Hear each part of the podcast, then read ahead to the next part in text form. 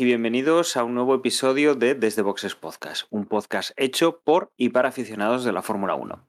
En esta ocasión vamos a hablar de eh, la siguiente carrera que nos, eh, que nos atañe, eh, la carrera que se va a celebrar en el Circuito de las Américas, en Austin, con el cual empezamos dos fines de semana consecutivos corriendo en Norteamérica. Vamos a ir a, a los Estados Unidos esta semana, México la semana que viene, para posteriormente, tras un parón de una semana, eh, finalizar la temporada en Brasil y Abu Dhabi.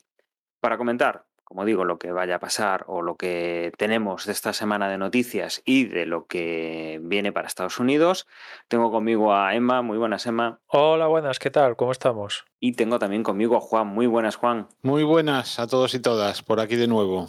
Y bueno, como siempre, lo primero que vamos a hacer es comentar las últimas noticias que han salido estas, esta semana que no, no hemos tenido podcast. Empezamos con, con una noticia eh, sobre un circuito en el que ya se ha corrido esta temporada, hace muy poco que hemos corrido ahí, que es el circuito de Singapur, y que Emma van a hacer un pequeño, una pequeña revisión para 2023 de, este circuito urbano y nocturno eh, en el que, bueno, eh, no hace ni dos, tres grandes premios que. Dos grandes premios que hemos corrido. Sí, una zona de, de Singapur entre, bueno, lo que ahora mismo con el trazado que conocíamos hasta ahora serían las curvas, pues, eh, 16, 18, 19, pues esa zona pues va, va a estar a partir de pronto, ya en marzo del próximo año creo que empiezan las obras y que todo ese complejo esperan terminarlo en, en 2026.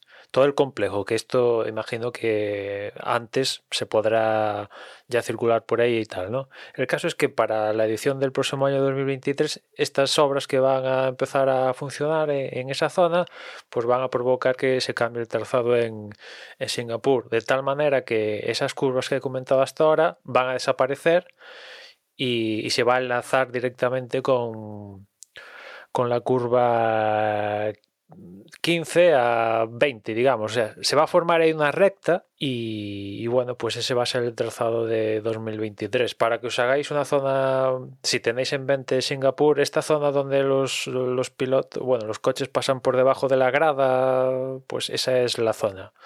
Que, va a estar en, en obras y bueno pues eh, yo imagino que esto en 2023 vamos a tener esta edición, entre comillas, especial de Singapur y imagino que para 2024, pues a pesar del complejo todo lo que es la obra, todo el proyecto no va a estar finalizado hasta 2026, pero imagino, yo entiendo que en 2024 se volverá al trazado, al trazado entre comillas, original, pero bueno, vete tú a saber, igual esto de que haya una rectita un poquito más decente en Singapur, igual los anima a los anima a dejar ese, ese trazado, aunque viendo lo que está proyectado, no creo porque parte de, del proyecto consiste en darle aún mayor presencia a esa zona de, de, en concreto de Sagrada que por la cual pasan los coches por debajo, ¿no? Quieren hacer una especie de, de Foro Sol de México,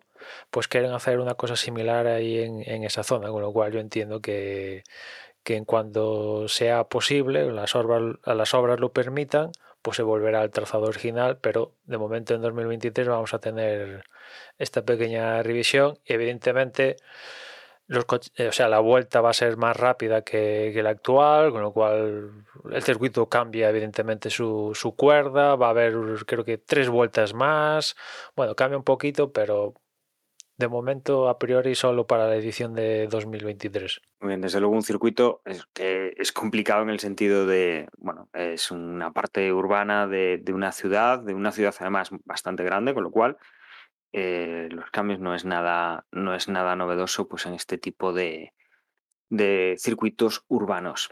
veremos en 2023 estos pequeños cambios cómo, cómo pueden afectar al desarrollo del próximo Gran Premio Singapur del, 2000, del año que viene. Y por otro lado, eh, ya hay aquí, em, ya tenemos aquí, después de que, que Verstappen se haya proclamado campeón del mundo de Fórmula 1, la segunda parte del, del, tema del campeonato, que es el de constructores, ya estamos pues las calculadoras intentando predecir cuándo podrían ser. De hecho, para el Gran Premio de los Estados Unidos ya descartado completamente que, que Red Bull vuelva a ser eh, el campeón del mundo de constructores, que volvería a serlo de, desde el 2013, que fue su último no, no, Dani, al contrario, al contrario, descartado no, o sea, tiene bastantes posibilidades de que lo logre este fin de semana, porque Ferrari tiene que sacarle 19 puntos para que no sea, no sea así, o sea que básicamente Red ah, Bull con,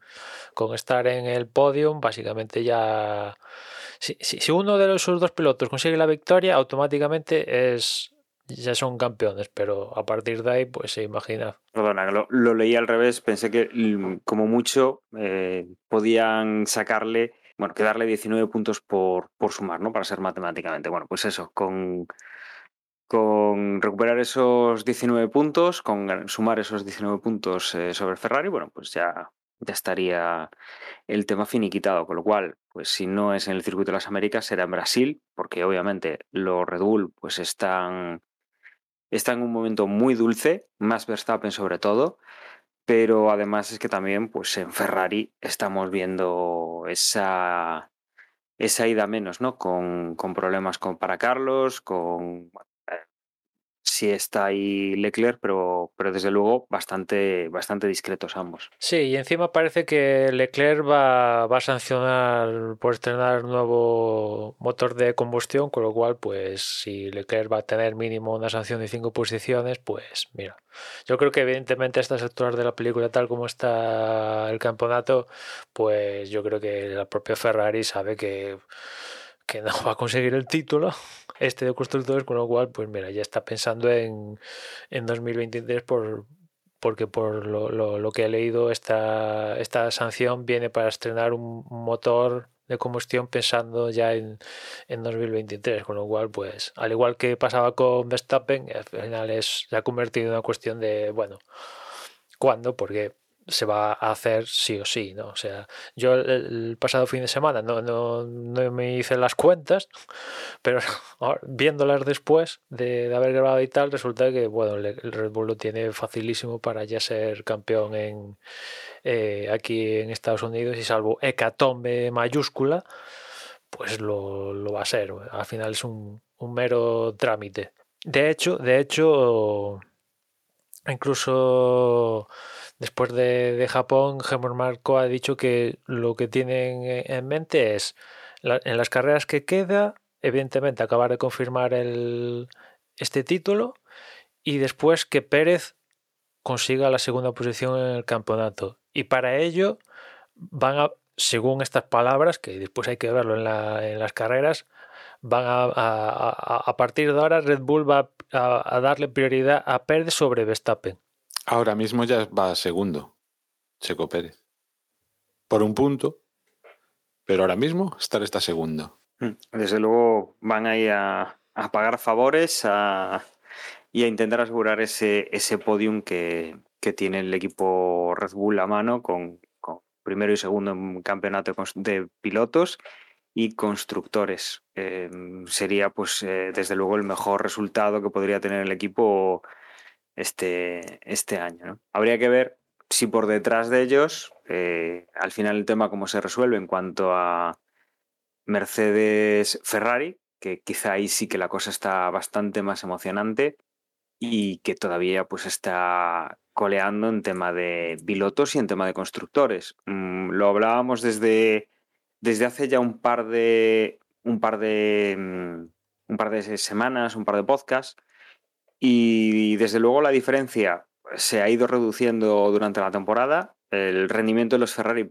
inicialmente era superior al de los Mercedes, pero bueno, aquí se han ido juntando. Mercedes no es que sea un mucho mejor coche, pero sí que están siendo más fiable como equipo y como, y como fabricante. Eh, las estrategias les han acompañado, resultados les han acompañado, mm, abandonos de los rivales. Pues, eh, Carlos ha tenido muchos, Leclerc ha tenido también alguno. Y, y desde luego, pues aquí tenemos prácticamente 70 puntos que hay de diferencia. Todavía podría darse ese sorpaso en el Mundial de Constructores. Y en cuanto a pilotos, bueno, eh, George Russell está relativamente cerca de Charles Leclerc. No creo que lo pueda alcanzar en ese tercer puesto de la clasificación de pilotos, pero desde luego por donde sí que está es por encima de, de Carlos Sainz y con Hamilton justo detrás del, del español también a prácticamente 22 puntos que también lo podría alcanzar, ¿no? Eh, quizá no teníamos tantas dudas de, de quién iba a ser campeón, tanto en piloto como, como en escudería, pero sí que esto que habíamos hablado ya desde hace unas, eh, unas cuantas semanas, desde hace unos cuantos episodios, pues se está produciendo, ¿no? Eh, Mercedes está ahí, Ferrari no ha aprovechado la ventaja que tenía con, con los alemanes y es quizá la sorpresa que nos puede quedar por, por ese segundo puesto en constructores o digamos del digamos la parte alta ¿no? de la tabla luego sí tenemos alguna lucha de McLaren y de, sí de McLaren y de y de Alpine, pero bueno, lo, los puestos importantes eh, todavía están ahí decidiéndose un poco, pero del segundo para, para atrás. Y después hoy hubo reunión del Consejo Mundial del Motor y en lo que refiere a Fórmula 1, pues hay un par de, de detalles. Antes de, los detalles en concreto de la Fórmula 1, en, esta reunión el, el presidente de la FIA dio un discurso entiendo, y dijo, bueno, que se mostró muy encantado porque en Spa Audio anunció oficialmente que entra en la Fórmula 1 como, como motorizador, ¿no? Que por cierto, esta semana, no sé si lo viste, Audi presentó aquí en España, pues un poco, dio un poquito más de detalles pero bueno, aún, aún falta lo, lo, gordo, que es saber con quién se junta. Bueno, eso lo que han dicho aquí en España es que lo conoceremos antes de acabar el año, a ver si, a ver si es verdad. Y siguiendo con lo que ha dicho en este discurso el presidente de la FIA, pues eso, se mostró muy encantado con, con el anuncio de Audi, mencionó a Porsche diciendo que, es conocedor de que Porsche está en discusiones eh, con equipos de Fórmula 1 pues, para entrar, con lo cual, pues mira, si, si buscábamos alguna oficialidad de que Porsche está, está eh, o sea, está interesada, pues aquí hay una muestra de ello. Después también se mostró encantado de que va a haber 24 carreras y de las cuales 6 va a haber evento sprint y se mostró encantado felicitando a Dominical y eh, la FIA pues participó en esto para, para, que haya más, más presencia de, de, eventos sprint, todo fantástico. Y ya después del, del discurso han dicho que, que, la investigación con respecto a lo que pasó en Japón la van a hacer pública en los próximos días. Y después, eh, cambios en concretos para los reglamentos ya para el próximo año. Uno de ellos es que los retrovisores van a aumentar de tamaño a partir de, del próximo año. Esto es algo que ya probaron en los libres en, en el Gran Premio de Países Bajos y de hecho en la comparativa con lo que había antes pues eh, se nota que, los retrovisores van a aumentar bastante de tamaño. Evidentemente el fin es acabar con con ángulos muertos y tal. Después también han tocado temas de, de, regulaciones para el accidente que tuvo Wang Yuzu en, el Gran Premio de, de, Gran Bretaña, todo eso del, del roll hoops eh, superior, que sea más fuerte y tal. Y después también han modificado o han aclarado eh, todo el tema de, cuando hay varias penalizaciones por elementos de potencia y tal, cuál es el, criterio a seguir y que todo esto sea más claro. Aunque bueno, después de, lo que vivimos en Japón con la norma esta, después de lo que pasó en Spa, hay que leer, va, va, a haber que leer al detalle lo que dice el texto porque igual nos encontramos con, con alguna sorpresilla después. Sí, pero además, para que no nos pase lo de la última carrera, no leerse la nota de prensa, por así decirlo, que saquen, sino leerse el reglamento, reglamento, el de verdad. No, no la nota, porque creo que no lo llegasteis a comentar en el episodio pasado, pero yo al poquito de acabar la carrera, por Twitter se empezó a decir, ¿no? Que realmente que estaba bien, eh, o sea, que, est- que estaban computando bien los, eh, los tiempos, porque el reglamento ponía lo que decían, pero que sin embargo, cuando eh, sacan la nota, por- o sea, la vi en Twitter, ¿no? O sea, hubo alguien que enlazó la nota original que sacaron y no ponía absolutamente nada de lo de la suspensión de la carrera. Es decir, una cosa es lo que nos cuentan así de primeras y después cuando realmente redactan el reglamento, pues introducen determinados cambios o determinados matices que fue lo que en, el caso de la carrera pasada nos llevó al engaño a, a todos. Que, que después yo también he leído declaraciones de Alain Perman, que creo que está en Alpine desde, bueno, desde en la estructura de Renault desde tiempos inmemoriales, que ahora mismo no sé si es director técnico o algo así, que dijo que él, él escribió la norma esta y pensaba que, que no se iban a entregar los puntos totales. O sea que si la propia gente que literalmente escribió las palabras pensaba que no se iban a dar los puntos completos, pues imaginad cómo, cómo está la, eh, cómo estuvo el asunto, ¿no? Y evidentemente esto aún no se ha corregido. Imagino que en la próxima reunión del Consejo Mundial del Motor, pues a celebrar en el 7 de diciembre, pues no sé, imagino, espero que pues modifiquen alguna cosilla y tal, ¿no? Para, para aclarar, porque como dice Juan, en esta nota de prensa que te hacen un resumen compactado de estas movidas, lo que llegó a, a poner es cambio de normativo o algo así para cuando las carreras son cortas. Claro, esto es el caso de Japón, la carrera era corta, pero claro, en el, en el reglamento, como decimos, decía otra cosa. Y Emma, ¿qué, qué era lo que decías que, que dejaban para más adelante en función de lo que sucedió en Japón? ¿A qué se referían exactamente? Eh, la investigación de, de la grúa de, de Japón. Ah, vale, vale, sí, sí, vale, aclarado.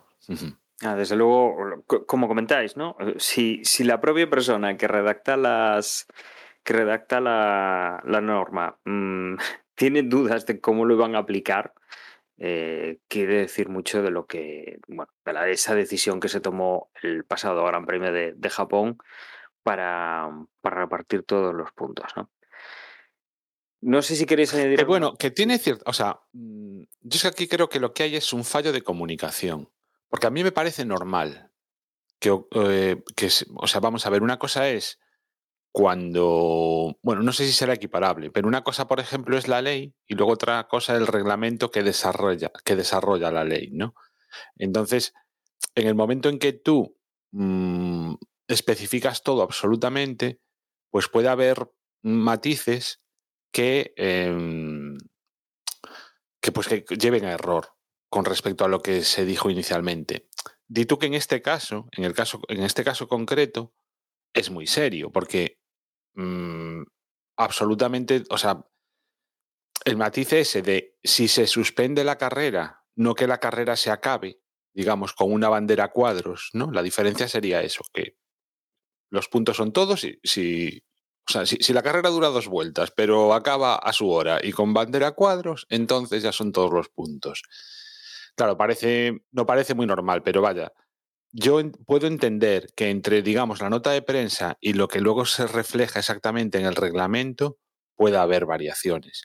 Lo que no puede ser es que mm, esas variaciones sean tales que lleven a engaño de tal manera, ¿no? O sea, con es que absolutamente todo el mundo estaba equivocado durante la carrera. Y cuando digo absolutamente todo el mundo es periodistas, los equipos, eh, el, o sea, no se lo creía ni, ni, ni Verstappen. Es decir, fue como muy raro, ¿no? Digamos que pa- parece que el único que, que controlaba allí la situación de verdad era el que ponía los rótulos, ¿no? De, de la televisión. que encima supongo que serían rótulos que ya estarían preparados de antes de la carrera.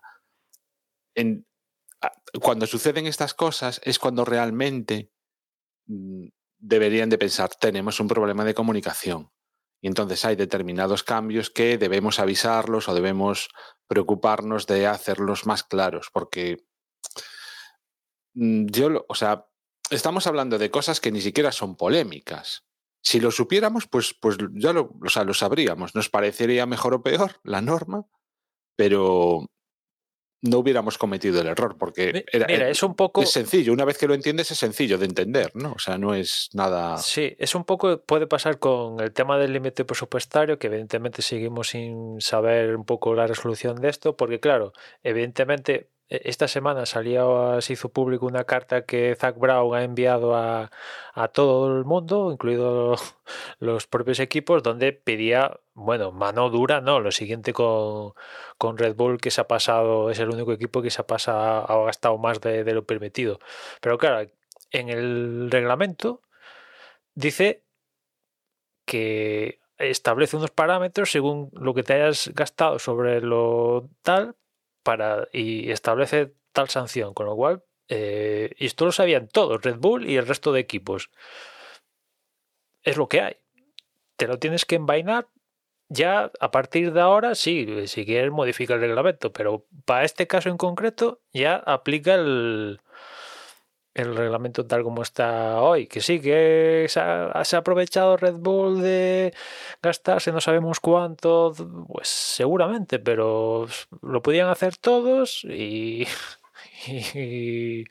incluso Mercedes decía también de, bueno, si, sabe, si a Red Bull le va a caer nada, que es lo más normal según como está escrito en el reglamento, va, a caer una multita, por llamarlo de alguna manera, pues nosotros también vamos a gastar más. Pues, pues, estás tardando, estás tardando, porque a día de hoy el reglamento sigue escrito de la misma manera, con lo cual, pues, y teniendo en cuenta cómo son los equipos que...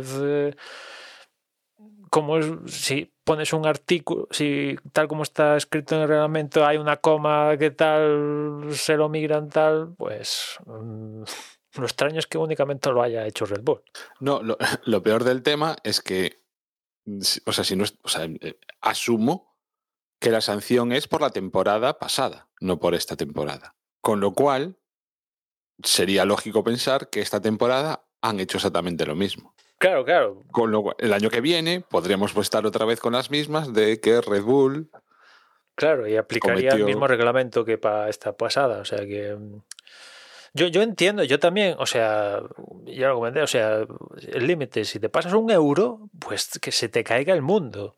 Pero claro, tal como está ahora el reglamento, no se te cae el mundo. De hecho, creo que el, el, el, el baremo son como Red Bull, como la FIA dijo que se gastó lo mínimo, ahora no sé las palabras concretas, pero el mínimo, el mínimo, pues claro, el mínimo es un 5%, hasta un 5% del límite, y eso son, ¿qué? 7 millones. Joder, 7 millones, pues ahí, eh, aún no sabiendo cuánto se gastó, porque esto no lo ha hecho público, igual se gastaron 10.000 euros, no lo sabemos, o igual llegaron al tope de 7, ¿no? Tal, ¿no?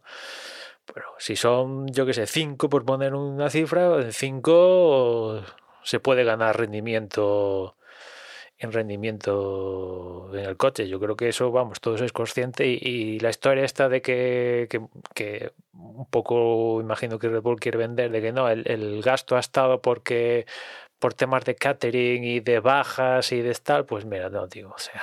A mí es que lo que me parece complicadísimo es saber cómo pueden realmente determinar cuál ha sido el gasto. Me parece, de verdad, mmm, ciencia ficción, poder saberlo a ciencia cierta. Y yo creo que ya lo comenté, o sea, o sea, no. Como no me fío de, los datos que puedan aportar y de las auditorías que puedan hacer, pues entonces mmm, todo me parece como muy oscuro, muy no sé, muy... Yo estoy convencido de que todos los equipos se saltan, o sea, todos, todos los que quieren se lo saltan de alguna manera. Pero no puedo, o sea, no tengo ninguna prueba, ¿eh? Pero me parece tan difícil poder controlarlo exactamente, sobre todo cuando tendrán ahí eh, economistas y mm, contables y todo, gente de las ingenieros financieros que puedan hacer movidas en este plan, seguro que, tienen muchos y, sabrán exactamente qué meter y qué no meter. Yo qué sé, es que, es que nos hemos gastado mucho en catering. Pues no sé, pero ¿realmente tienes que entregar todas las facturas de que te has gastado en comida? ¿Qué pasa si, si no si la factura de los pepinillos no la incluyes? Hombre, en teoría es. Exagerando, ¿no? En Entonces, teoría sí, no, yo entiendo que sí. O sea. y de hecho hay dos equipos que la sanción es por tema eh más administrativo porque gastarse más pasta. Imagino que puede, una, puede ser eso, que dices, hostia, aquí me falta me faltan tickets. No sé, esa es pura especulación, porque otra cosa es que no únicamente nos quedamos con el enunciado. Yo quiero desarrollo. Hmm, ya, pero, o sea, yo ya te digo, o sea, es que no me creo que sean capaces de auditar exactamente cuáles son los gastos y de diferenciarlos y de si esto realmente es de la Fórmula 1 o es de otra cosa o... Mm, pues, pues ¿Qué pasa? o sea, por ejemplo, la gente que, tiene ahí, que está en nómina, trabaja única y exclusivamente para Fórmula 1. No puede haber algún ingeniero que trabaje pues para la Fórmula 1 y, y para la F2. Bueno, para la F2 no, que no tienen equipos, pero yo qué sé, ¿me entendéis? No, para, para otra categoría o, o, para los coches de calle, para lo que sea. O sea, no, es que está, la, nómina es el 50% para el F1 y el otro 50% para la otra. Y luego, ¿qué hay? También tienen que auditar las horas que realmente le está metiendo una cosa y otra. Es decir, hay tantas cosas en las que se puede, con las que se puede jugar que yo personalmente no me creo. O sea, lo que me creo es que el que se quiera gastar más se lo puede gastar más, se puede gastar más. No a lo mejor un 50% más.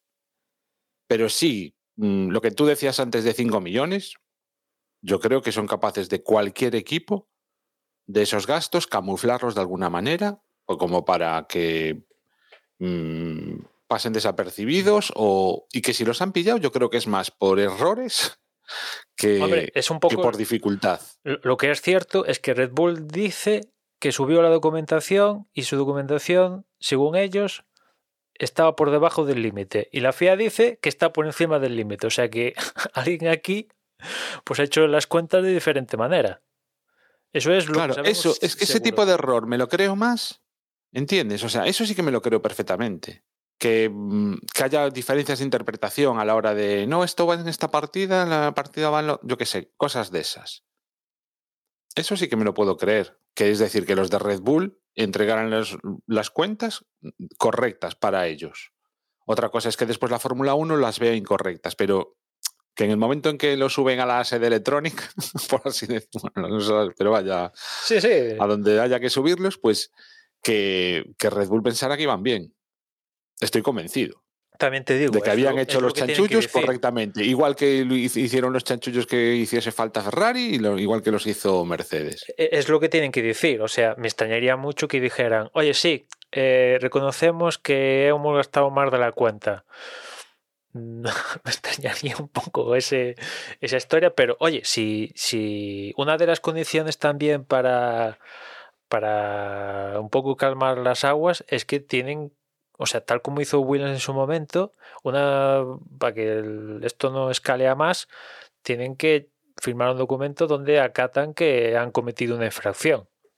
Yo no sé si Red Bull acataría eso y sí, sí, asumimos que hay una inflación, la venga, ¿cuánto nos cae? ¿200.000? Pues venga, aquí los tienes. Mm. siempre puedes decir que, o sea, mm, que ellos, o sea, se pueden redactar también notas de prensa diciendo que, mira, mm, para nosotros no hemos hecho nada de forma incorrecta, pero si esta gente dice que sí, pues lo, asumimos y lo que no vamos a hacer es, no merece la pena llevarlo a los tribunales, por ejemplo, algo así. De todas formas, vosotros de verdad pensáis que, que Mercedes y, Ferrari no se han gastado más pasta de la que deben. seguro que, que, hay ahí pues mogollón de mogollón de chanchullos, claro que sí. Hombre, que se han gastado más pasta seguro, porque hay que recordar, recordamos a la gente que de ese límite presupuestario no forman parte los salarios de los pilotos, las tres personalidades del equipo con, de mayor rango, sus sueldos no forman parte, si no hay mal, todo el tema de marketing no forma parte del límite, o sea, ahí puede haber una cantidad de pasta inimaginable, ¿no? Cosas que, por ejemplo, yo que sé, Haas o Williams o si me apuras Alfa Tauri, teniendo que Alfa Tauri es un ser individual, pues esos equipos, entre comillas, están soñando con llegar al límite ya estarían deseando pudiera romperlo, hasta siquiera. El resto de equipos con temas marketing, sueldo de pilotos y tal, o sea, se están gastando un poto sí, esto les ha fastidiado, de hecho, ¿no? Porque han tenido que, sobre todo tema de recursos humanos, pues a ver cómo nos cargamos a esta gente para un poco que cuele toda la historia. Quizá aquí en este caso, pues es eso, algo que fue más, más claro, más inocente, entre comillas, y que no pensaban que eso fuera a entrar o, lo que, no sé, lo que se les pasase en ese momento por la cabeza, o que igual no pensaban otra cosa que, que iba a entrar y entró y bueno, pues les ha descuadrado sus matemáticas. Obviamente lo que no pueden hacer es presentar unas cuentas en las que sobren millones, sobre todo porque es el equipo Red Bull, sobre todo porque está ahí peleando, porque obviamente eh, si si lo que dicen es que pueden gastar 100 y van a luchar, los que luchen van a gastar los 100. Entonces, no sé, ahí algo les ha salido mal en su ingeniería económica o, como lo queramos llamar. Y, y nada, eh, pues les toca pasar por este trago. Pero bueno, tampoco está muy, muy amargo. Los que sí que deberían aclararlo bien y dejar las cosas claras y dar todo tipo de explicaciones es el que sanciona. Es decir, por esto, por esto, por esto y por esto. Claro. Es que esa es otra. O sea, ¿os acordáis lo de la sanción a Ferrari, no? De hace unos años. Que todavía no sabemos por qué lo sancionaron y. Sí, esto de acuerdos confidenciales. claro. bueno. Confidenciales. Sí, eso, confidenciales. eso no se puede permitir si quieres ser una organización mm, viable en este mundo, sí, viable en este mundo. O sea, tío, ¿qué, paranoia es esta? No, señores. No estamos en, en, en el medievo. No, a ver, puede ser que, que, no tengas información antes de que se tome la decisión. Podría ser. Eh, por ejemplo, en el mundo real, en la justicia, hay algo similar, ¿vale? que, no se publiquen datos hasta que no llegue el juicio y, no se tome una decisión. Vale, bien, podemos entenderlo. Y aquí la decisión se tome a puerta cerrada eh, como un eh, como una decisión entre, bueno, yo te voy a ofrecer esto, tal, no contamos nada, me vas a pagar con esto o vas a penalizar con esto, pero tampoco contamos nada. Entonces, sabemos que ha habido un marrón ahí, que, que ha habido una infracción pero no sabemos si vale la pena cometerla, si no, si, si vale la pena tirar por la vía de cerrar y negociar. Eh, e, esta gente que llega a estos acuerdos se escuda en que, bueno, esto es eh, va en pro de no perjudicar al deporte. Y yo, para mí, pues, eh, oye, si, si sale mañana la FIA y dice, mira, mm, sospechamos que Ferrari hace trampas, pero no lo podemos demostrar, pues lo dices, es así, porque igual no lo puede demostrar. Si, lo, sospechas, te callas. Pero bueno. Sí, vale. Pero esto de por acuerdo confidencial no me generas aún el efecto contrario, a mi parecer. Bueno, sí, ahí seguimos con la mafia y este tipo de asuntos, que es uno de los memes clásicos de la FIA, es ponerle el ma antes de la FIA y cada vez que la FIA monta algo, siempre sale alguien diciendo, ah, ya está otra vez la mafia, ¿no? Es un clásico que nunca falla.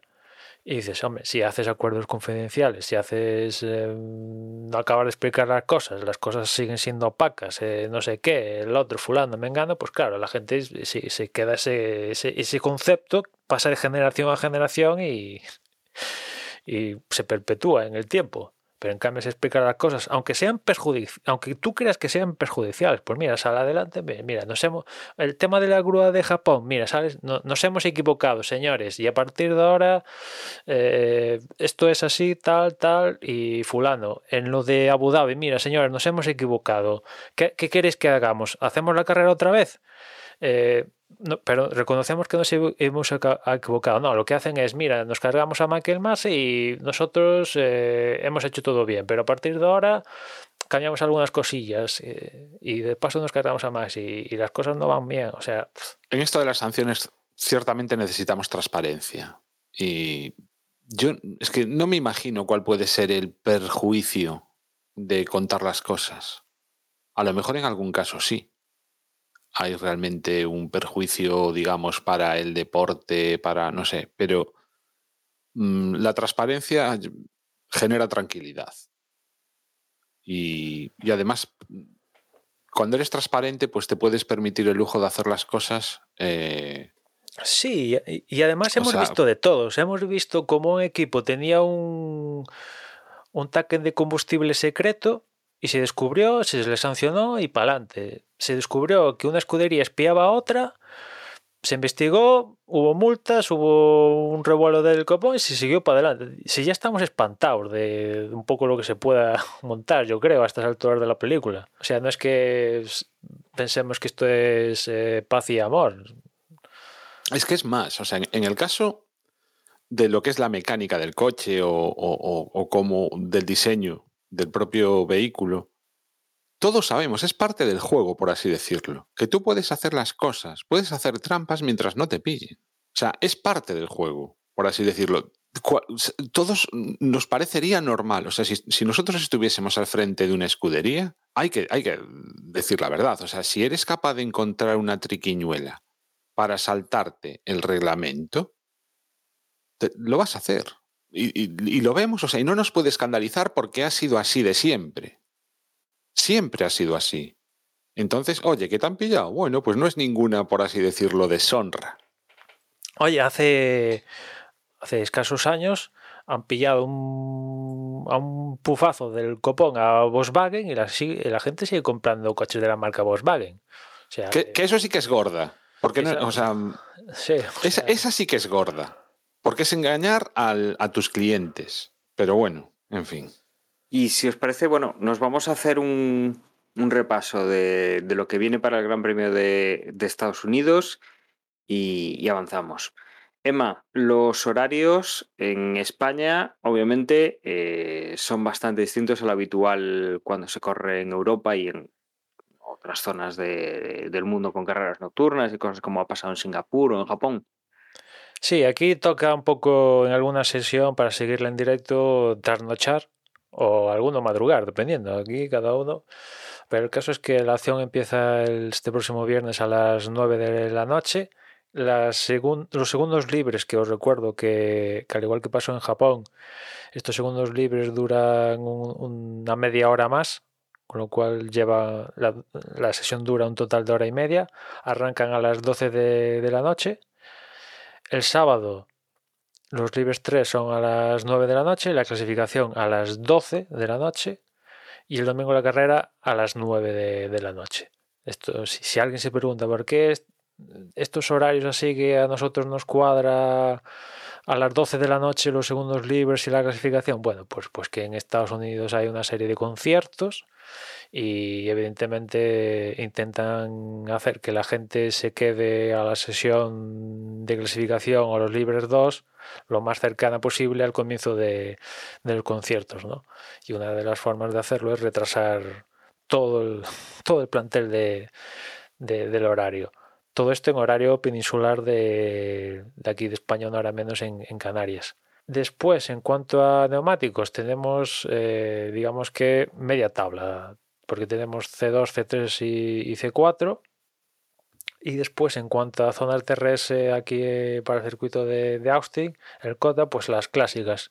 Digamos que una zona clásicas entre la 11 y la 12, la, larga recta que tiene el circuito, y después la línea de meta, también hace de zona de DRS, con lo cual dos zonas de, DRS con dos zonas independientes de, detención.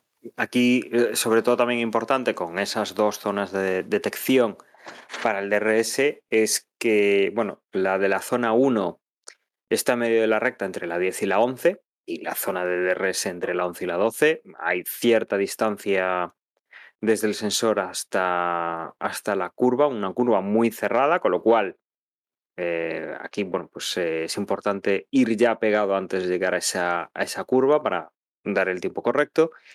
Y la zona eh, de la segunda detección de DRS, la que abarca la línea de meta, sí que tiene dos curvas antes, sí que es de las que, bueno, hay, que, hay que conseguir llegar en ese punto y además hay que mantenerse lo suficientemente pegado durante dos curvas como para poder salir en condiciones para, mm, para adelantar en la recta de meta. Una recta de meta que además recordemos que es muy eh, característica por esa curva que tiene cerrada al final y que además es en una, en una pendiente ascendente y que eh, apremia pues, a los coches que son, premia sobre todo los coches que son un poco más potentes y que consiguen una mayor punta en esa, en esa subida. La verdad es que es un circuito que en esa parte es bastante espectacular, aunque yo creo que en televisión vemos la mitad de lo que realmente puede, puede llegar a ser esa, esa cuesta arriba. Mm. Imagino que uno de los puntos de los cuales se va a hablar el fin de semana es el límite de, bueno, límite, los límites de pista, vaya, porque si hay un circuito propicio para que los pilotos se salten los límites de pista es precisamente este de, de Austin y seguramente pues tengamos algún que otro al borde al respecto y después en cuanto al tiempo, la previsión que he visto hoy para el fin de semana es en principio seco, incluso con temperaturas un poquillo 30 grados, una cosa así. Vamos a ver si se confirma tenemos, eh, nos llevamos una sorpresa de última hora, pero hoy miércoles que estamos grabando esto, la previsión dice, dice esto. Y después de lo que es la carrera, como yo os comentaba antes al principio del podcast, eh, tengo entendido que Leclerc sanciona, con lo cual pues le va a ser más difícil luchar por hacer conseguir una victoria, con lo cual imagino que, que, Carlos cogerá la batuta para llevar la voz cantante con Ferrari, pero aún así, pues teniendo en cuenta que que Ferrari no gana desde. ¿No gana de qué? Desde Austria, ¿no? Con, con Leclerc, si no voy mal. Pues la cosa no pinta, no pinta muy bien para, para Ferrari. No, desde luego habrá que ver a qué nivel rinden los Mercedes, porque son los, son los rivales. Red Bull ya hemos visto pues que, que no, que, que están un peldaño por encima y que para el equipo Ferrari, tanto a nivel de estrategia, rendimiento como, como fiabilidad, pues no, no están al alcance. Entonces veremos esa pugna por la segunda posición de constructores y a ver qué tal papel puede, puede hacer Carlos y finalmente, como dices, Leclerc pues eh, parte desde atrás para, para poder cambiar ese, esa unidad de potencia, o sea, eh, o ese motor, más bien. ¿De los alpines se sabe algo a ese respecto? Pues no me suena haber leído nada. Que yo sepa, a día de hoy no tengo ninguna información si van a, estrenar unidades de potencia. ¿no? Ya, ya, sabemos que a priori el que tiene más probabilidades será Alonso, pero no, sé si, si, lo van a hacer en esta carrera o no. El caso es que tampoco tiene muchas oportunidades. ¿no? Y... Es que, o sea, quedan cuatro. Sí, sí. Sancionar en la última carrera sería ridículo. Sí, sí, pero bueno, ya dependiendo cómo vaya su lucha con McLaren también, imagino que, actuarán al, respecto. Ahora mismo tienen un pequeño colchón. Sí, sí, pero es que en las dos últimas carreras ha, dio un vuelco. O sea, llegaron a Singapur liderando, después de estar liderando como, no sé, ocho carreras seguidas. Y en Singapur la carrera fue un truñaco de, de Alpine, de los dos. Y en cambio McLaren consiguieron el, resultado de, el mejor resultado de la temporada y los adelantaron y le sacaron ventaja. Y en cambio en Japón, al fin de semana siguiente, eh, pues al McLaren creo que consiguió un punto Norris, creo, ni eso. Y en cambio Alpine, pues Ocon fue cuarto y, Fernando Fernando séptimo, ¿no? O sexto, ya no me acuerdo, y, consiguieron adelantarlo. O sea que a priori en seco, en seco tiene más, yo veo más potencial a Alpine, siempre que el coche no los deje tirados, que claro, ese es el, el. Pero si alguna carrera de las que quedan, pues aparece agua y tal, pues ya la cosa puede cambiar bastante. Pero en principio, yo para llevarse la cuarta posición en el Mundial de Constructores veo a, a Alpine. Sí, ahí, ahí dices un detalle muy interesante, Emma. Em, si el coche, la fiabilidad no les deja tirado, que digamos que es lo que ha dilapidado un poco, pues la mayor ventaja que tenían eh, con los abandonos de Alonso, con todos esos problemas que ha ido teniendo y que de aquellos otros barros. Con Claro, lo es que cual, cuando, eh, no podemos descartar nada en ese sentido. cuando Alonso, no sé si fue en, en Italia o en, en Singapur, que dijo, creo que fue en Singapur, que dijo que se le habían escapado mínimo 60 puntos. Hombre, a ver, yo no he hecho las cuentas, pero mínimo en Italia y Singapur, alrededor de 20, solo en esas dos carreras. O sea, te quiero decir, y tal como está posicionando Alpine, 20 puntos son, no los consigue todos los días. Eh, y si extrapolas un poco más, igual sí hay una carrera que no podía exagerar un poquillo Alonso, pero por ahí andará más o menos el, el bagaje de puntos que se le han escapado. Y, si sumas esos puntos a los que tiene Alonso, pues Alonso que se pone por delante, evidentemente, de, de todos estos pilotos como Norris. mm, O sea, se pone a la cabeza de, de- de los pilotos después de los de Red Bull, Ferraris y, y Mercedes. Habría, mira que yo soy alonsista, pero también habría que ver, ¿no? Cuál, cuántos puntos también han perdido el resto, ¿no?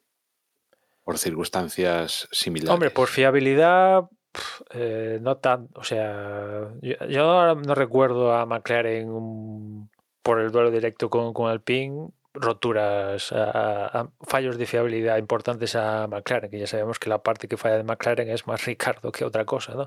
E- Es un poco el equilibrio, ¿no? O sea, eh, lo que falla en Alpine es el- la fiabilidad y lo que falla en McLaren es Ricardo. Pero en fin, veremos, veremos. Yo imagino que eso intentarán aguantar. Evidentemente, Ocon tiene un motor más fresco porque lo estrenó en, en Italia. Y Fernando, pues ya no es que no, no lo tenga fresco, es que el que podía tener fresco se le ha ido a pique en las carreras estas que sancionó. Y, y bueno, pues veremos lo que pasa. Aparte, después. eh, el otro día no, no lo hablamos, pero después de acabar la carrera de, de Japón, por radio, Alonso dijo, oye, ¿qué, qué me estáis haciendo? ¿No? Imagino que se refería a la estrategia y tal, y... ¿Qué, qué me estáis haciendo? Sí, es que al parecer que les había pedido entrar antes de, tanto en la primera ocasión como en la segunda, Claro, yo, mm, yo no, me, vueltas antes de lo que lo no me he puesto a escuchar las Las cosas como son. Pero ya no digo en la primera, pero en la segunda, si llega a haber entrado simplemente una vuelta antes, simplemente una vuelta antes, como mínimo adelanta también a, a Vettel. Sí, sí, no, si el cálculo es, el cálculo que vi yo es que si entra como entró Vettel en la, re- para la renovación, está rozando el podio, una cosa así, más o menos, ¿no? Pero bueno, yo ya no tampoco digo que vaya a ser justo Alonso, que estaba en los puntos y estaba, vaya, eh, no estaba mal posicionado, el que se fuese a arriesgar a ser el primero, como hizo Vettel, en cambiar los neumáticos. Pero yo imagino que habló Pero- con esto con el equipo, no por radio, porque esa conversación por radio yo no la he visto. O sea, y, y- y hay un vídeo de Lobato diciendo, "Eh, me consta que Fernando lo pidió. Bueno, pon la conversación de radio, ¿no? Que tú eres tienes acceso a ella, ¿no? Y no la ha puesto, con lo cual yo entiendo que si eso pasó, pasó como pasó con Vettel, eh, en el transcurso de, del parón y tal, y vieron que la pista estaba iba mejor, tal, y se la jugaron, ¿no? Imagino que en Alonso la, la historia iría del mismo palo. Pero bueno, al final la situación fue a, a lo contrario, que tampoco salió tan mal. O sea, te quiero decir, tener en cuenta lo que hizo Me- Mercedes con Russell, Ya, pero es que entre eso, el lío de, de que si tendrían que haber dado una vuelta más o no, ya, ya, pero por el rollo eso, es que, claro, podía ser oh, tremendamente peor y no fue tan... O sea, pudo también ser mucho mejor, sí, es verdad, pudo ser eh, bastante mejor porque perfectamente pudieron acabar mm, cuarto quinto, tercero cuarto, una cosa así. Ya, pero es que pensando únicamente en, en- en Fernando, si llega a haber entrado, si- o sea, si llega a haber cambiado las ruedas un par de vueltas antes de lo que lo hizo, o, tres vueltas antes, de, probablemente también hubiera cogido a Ocon. Con lo cual, yo me imagino que Fernando lo que está jodido es por quedar detrás de Ocon. Y, y bueno, entiendo que por ahí vienen un poco las cosas, ¿no?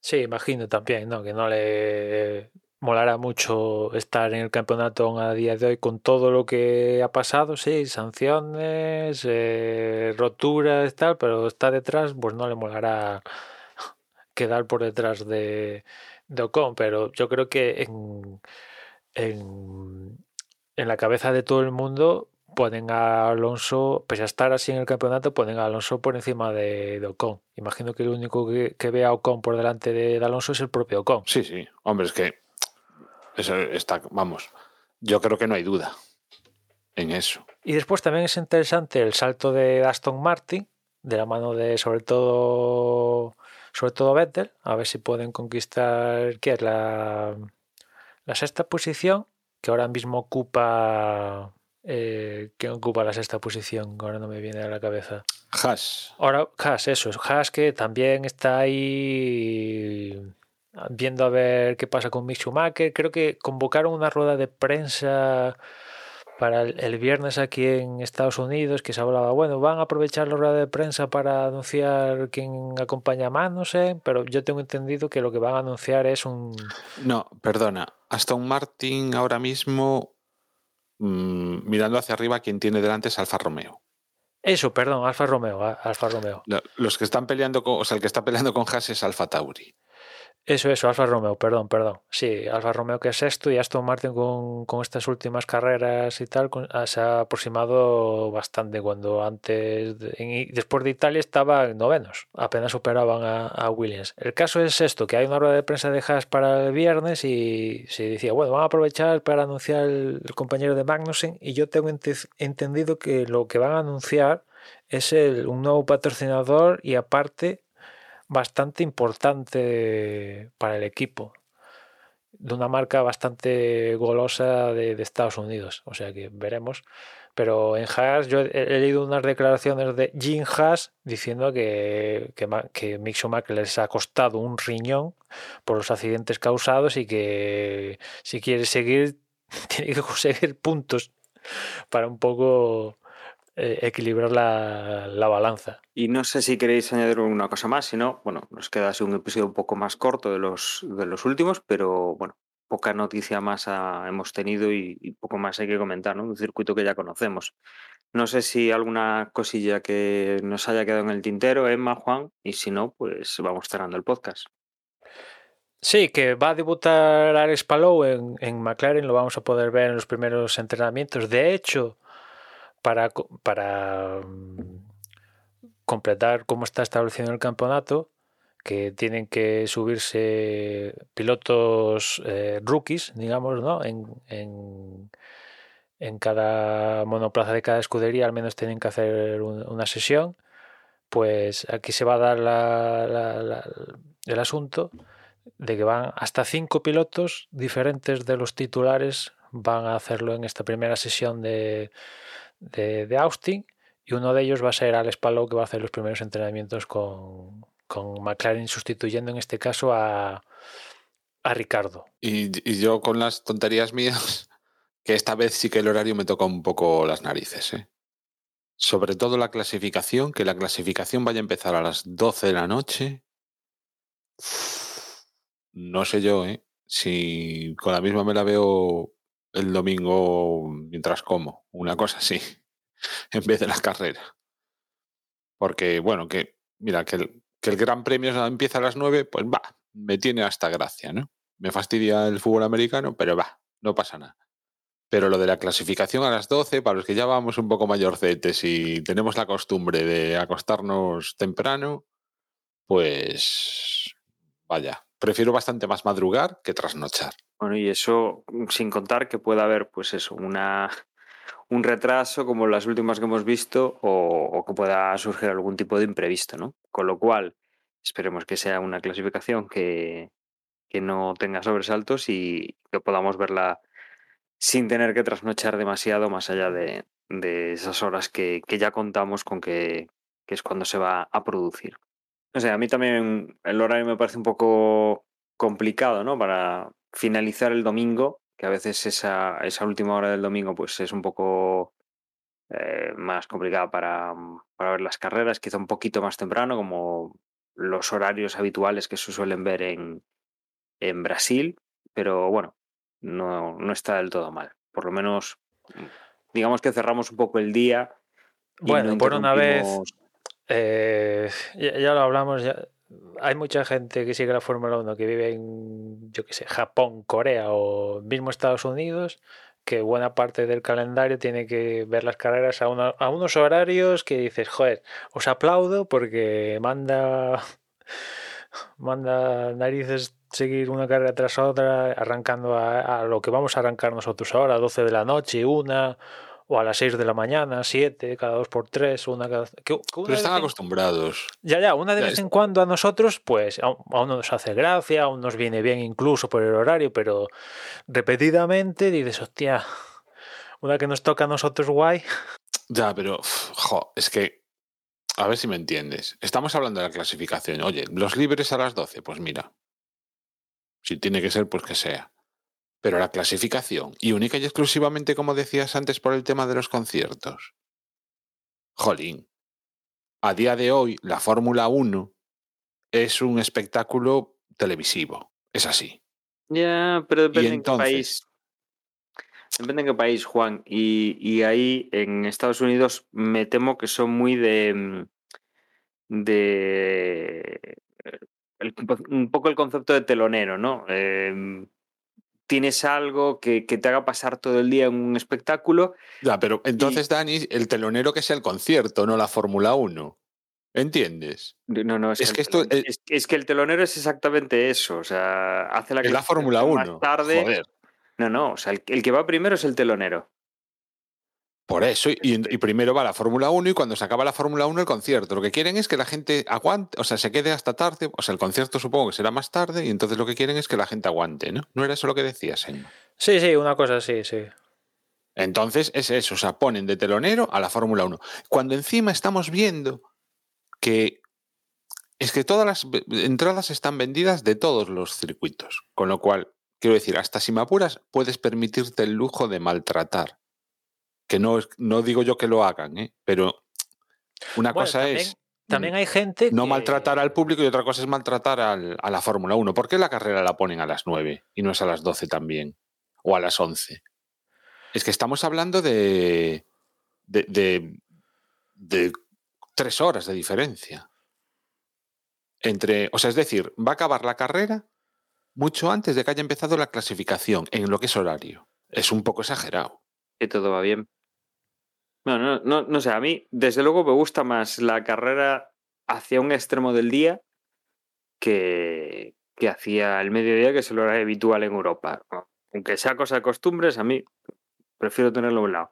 Que, que nos toque ver estos, estos eventos así y que además yo creo que Estados Unidos pues tiene mucha influencia en este tipo de, de decisiones, ¿no? Porque mmm, tuvimos una salida de la Fórmula 1 del, continente, bueno, de Estados Unidos, por un gran premio que salió bastante rana y, y, no hay más que ver, pues todos los intentos que hemos tenido de que si el circuito de New Jersey, que, que los que ya tenemos ahora mismo, todo el gran premio que hay al lado de Estados Unidos y en Estados Unidos y que el año que viene se nos unirá además el circuito de Las Vegas, desde luego lo que están apostando es por, por mantener o por meter la Fórmula 1 en que, Estados por cierto, Unidos. Que el circuito de Las Vegas el mercado. quieren que esté para siempre en la Fórmula 1, o al menos eso he leído yo en los últimos días. ¿El de Las Vegas o el de Miami? El de Las Vegas, el de Las Vegas, que sea a perpetuidad. Bueno, a perpetuidad hasta que digan que hasta aquí hemos llegado. Sí, bueno, eh, sí.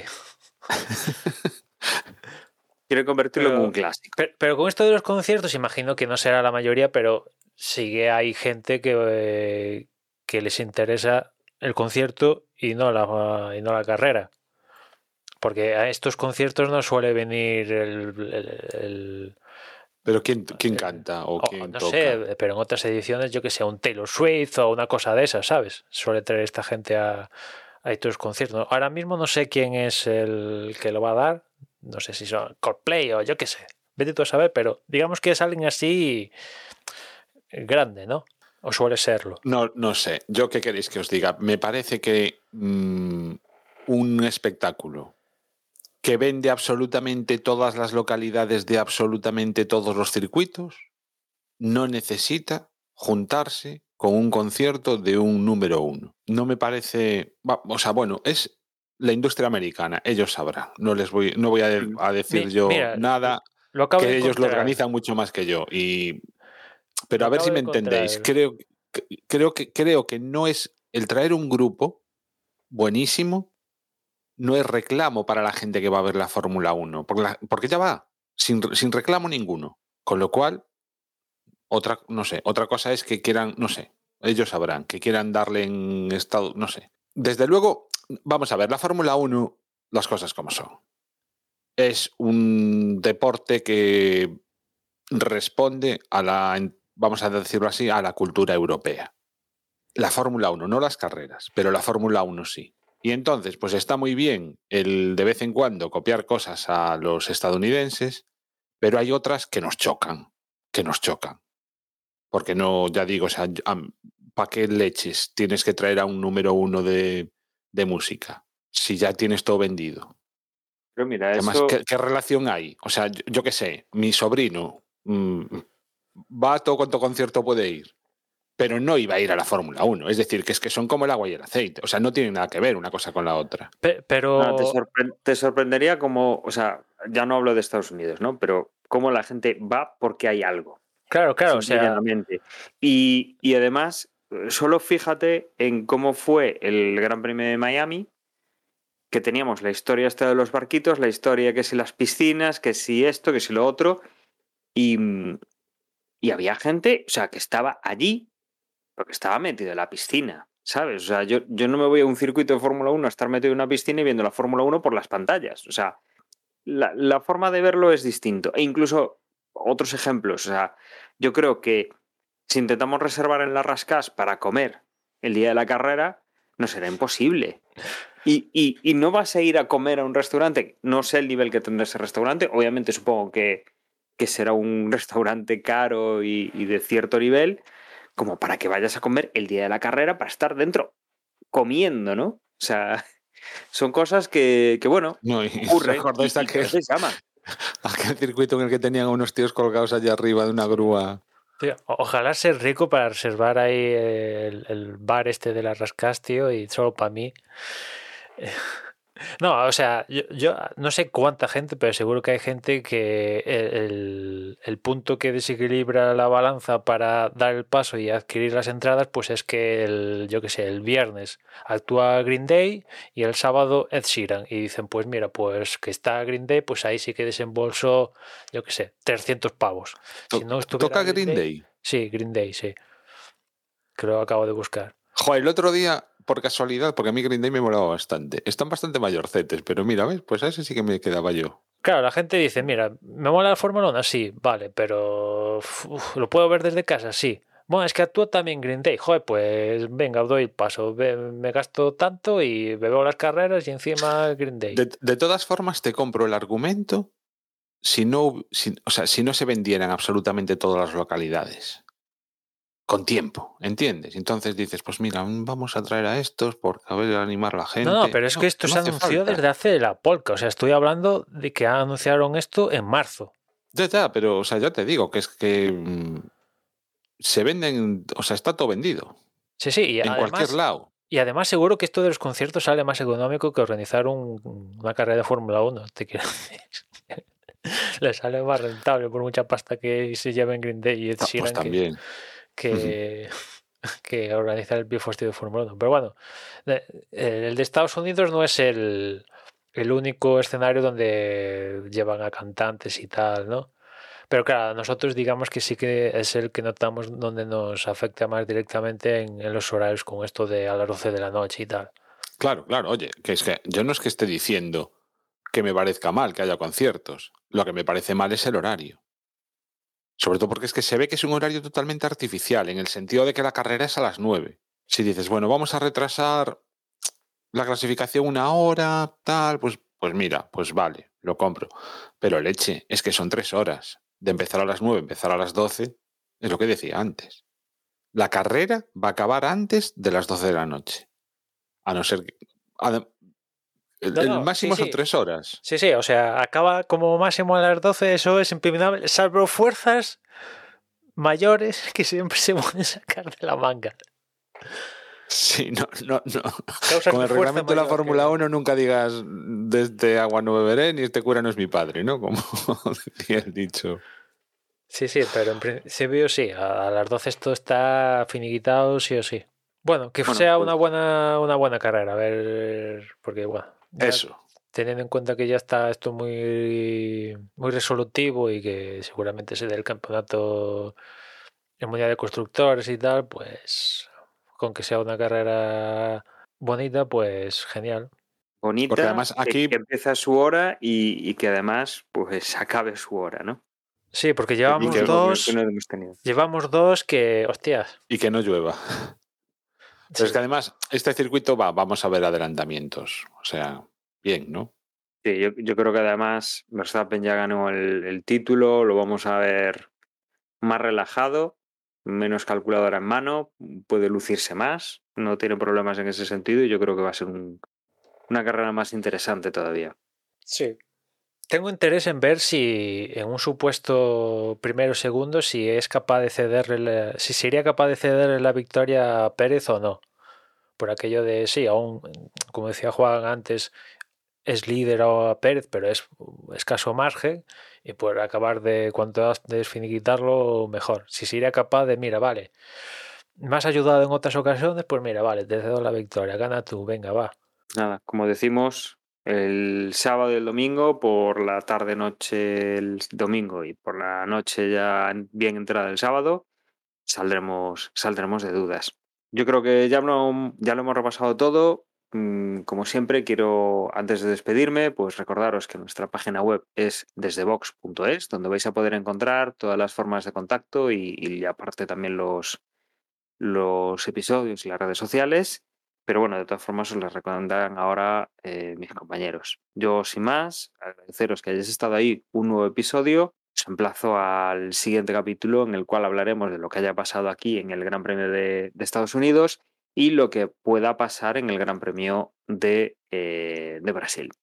Un saludo y hasta luego. Como siempre, en Twitter puedes contactar con nosotros en arroba desde boxes y nada más, ya nos escuchamos en la próxima carrera. Si queréis enviar un email, podéis hacerlo a desde boxespodcast.gmail.com. Dani, ¿llegaste a decir la web? Sí, sí, he dicho la web y he dado que el próximo Gran Premio es el de Brasil y no, sería el de México. Vale, bueno, pues aparte, aparte de la web, Twitter y, Gmail, sobre todo donde más movimiento tenemos últimamente y donde mejor nos lo pasamos es en el grupo de Telegram, así que os animamos a todos a que os unáis a él. En Telegram buscáis desde boxes y si no, eh, t.me barra desde boxes. En esa URL nos encontraréis. Venga, muchas gracias por haber llegado hasta aquí y a ver si tenemos un fin de semana entretenido, aunque sea trasnochando un poco. Adiós.